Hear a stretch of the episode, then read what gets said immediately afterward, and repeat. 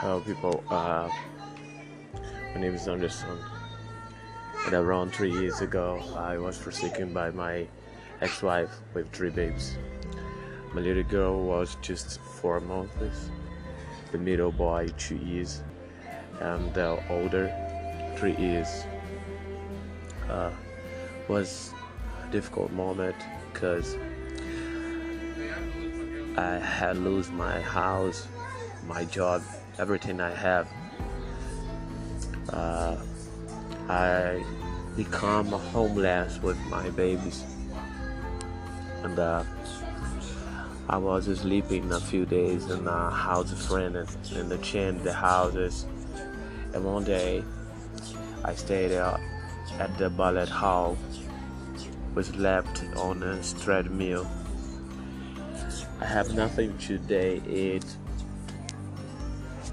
but every day I'm getting strong. I'm taking strength from the deep of my heart because my babies need me be their hero. So it's a difficult moment. I'm not here talking for people stay with compassion about me. I'm just want somebody listen my history.